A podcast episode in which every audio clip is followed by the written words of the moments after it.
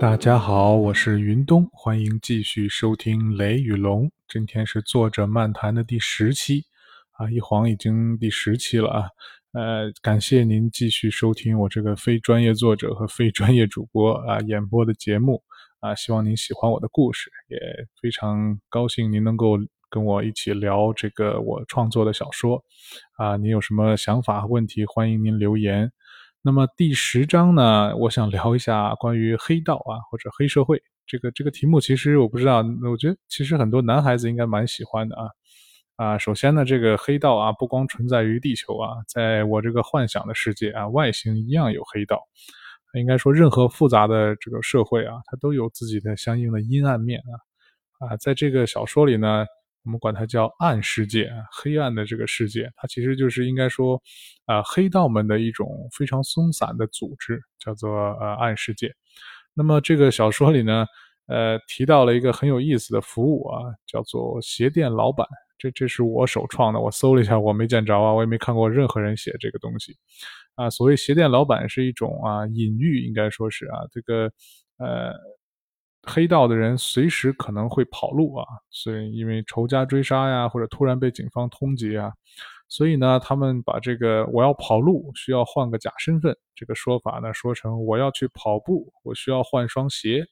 所以呢，才会有所谓的鞋店老板。鞋店老板提供的服务呢，其实就是一种跑路服务，就是你在啊顺风顺水没事儿的时候啊，把钱存在鞋店老板这里，那一旦出了事情呢，你。只要打电话给鞋店老板，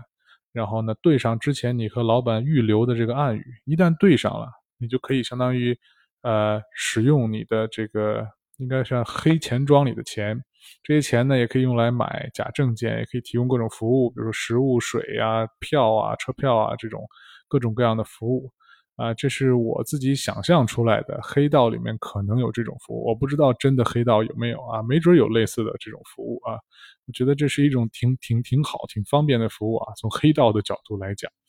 那么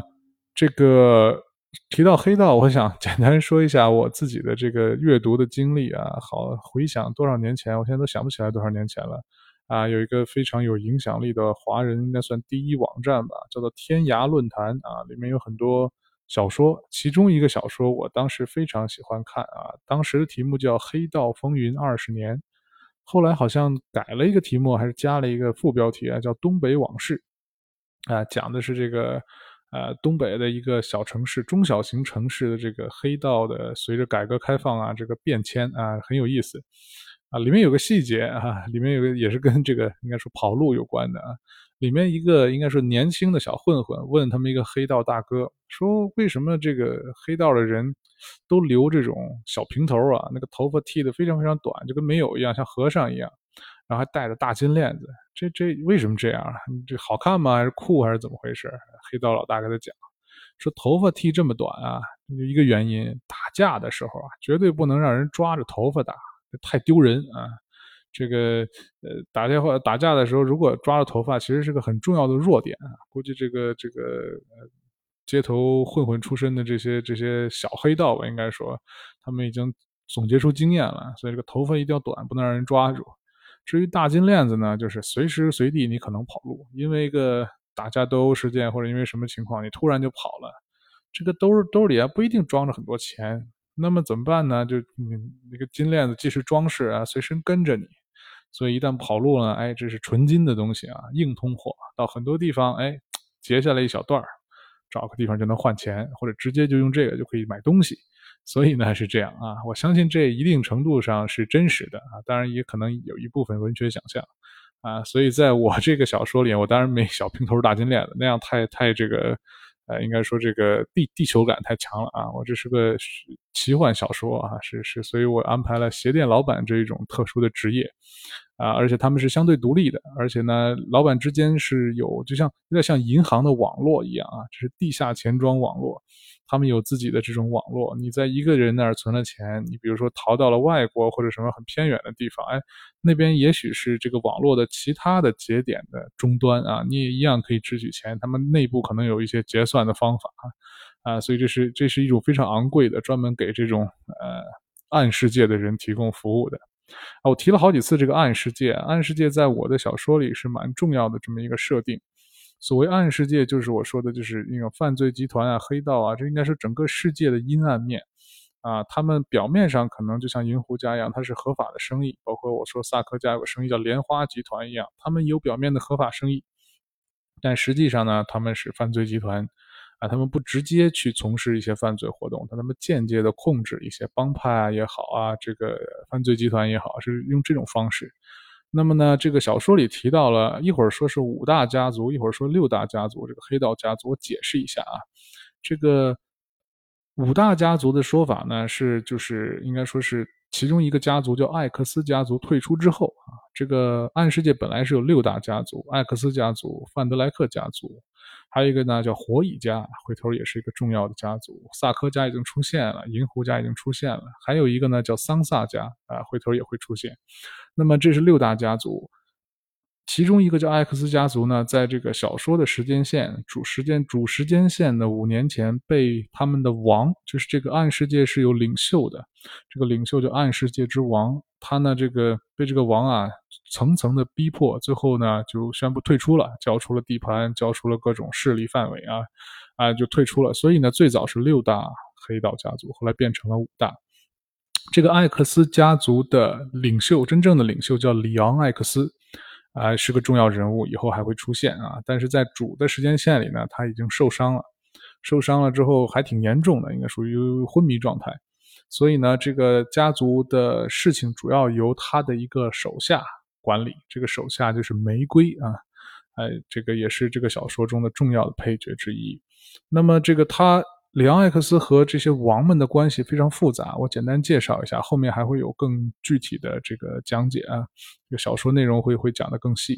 这个里昂·艾克斯呢，是艾克斯家的首领，也是当时最强的家族首领。他联合了一个人，这个人呢，跟后来这个呃之前出现过的这个亚当是一样的级别的，他们叫元老，是暗世界的高层干部。那么呢，这个人叫叫明童，儿童的童啊，明就是这个冥王星的冥啊，冥冥之中这个冥，这个明童是元老，联合了这个家族一起推翻了一个很厉害的王。这个王后面也会再再次提到，叫做鬼王，是暗世界的领袖，最强者，控制着整个暗世界。鬼王是一个长期控制暗世界，而且实力异常强大的人，所以这两个人联手，才勉强消灭了他。然后呢，在打的过程中，这个里昂·艾克斯受伤了。受伤之后呢，就一直他这个伤还挺严重的。后面其实我会揭露，他这个伤其实就跟这个亚当给伊涅斯的伤一样，是带有毒性的。这种毒叫诅咒之力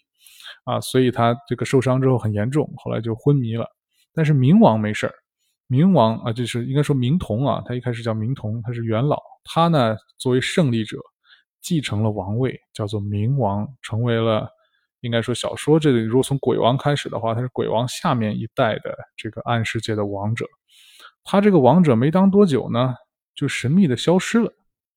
啊，这为什么消失呢？以后会讲，也是很有意思的情节啊。总之呢，在他消失之前，他任命了一个代理王。这个代理王啊，就是也可以叫摄政王吧，就是他来代理王权这么一个人。这个人叫汉斯奇科，他善用这个狗，他是个驯兽师啊。会这个控制很多厉害的狗，就是呃小说这个《宋三奇遇》里那一章的第二章里面这个大批的狗来袭击，这就是狗王干的。这个人的名字叫汉斯奇克，汉斯奇克。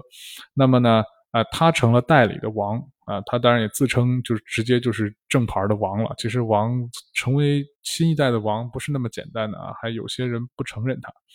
那么呢，这个就是呃这三代王。鬼王、冥王和狗王的关系，然后呢，后面就是有一个受伤的这个里昂·奈克斯，然后他的家族的实际控制人是他的女仆啊，或者说手下，叫做玫瑰，大概是这样一个关系。后面呢，我们会继续讲更深层的他们之间的复杂的纠葛啊。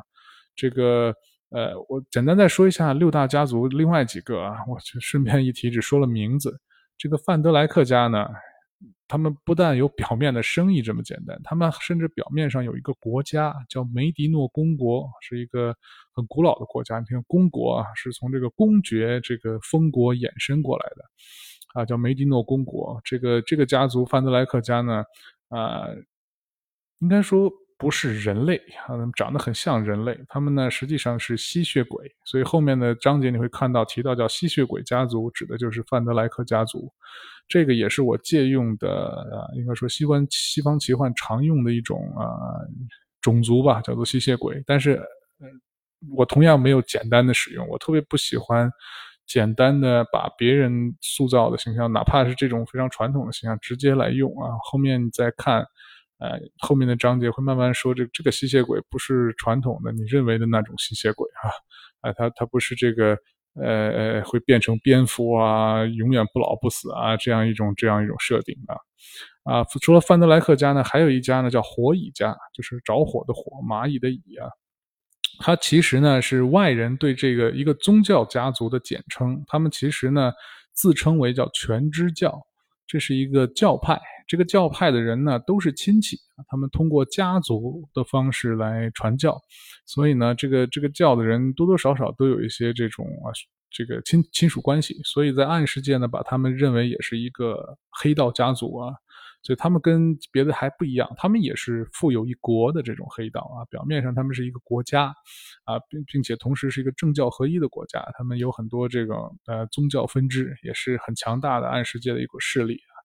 然后萨科家我已经提过了，银狐家也提过，银狐家几乎可以叫做覆灭了啊，剩一点人，叛徒控制着老巢，然后继承人还剩一个，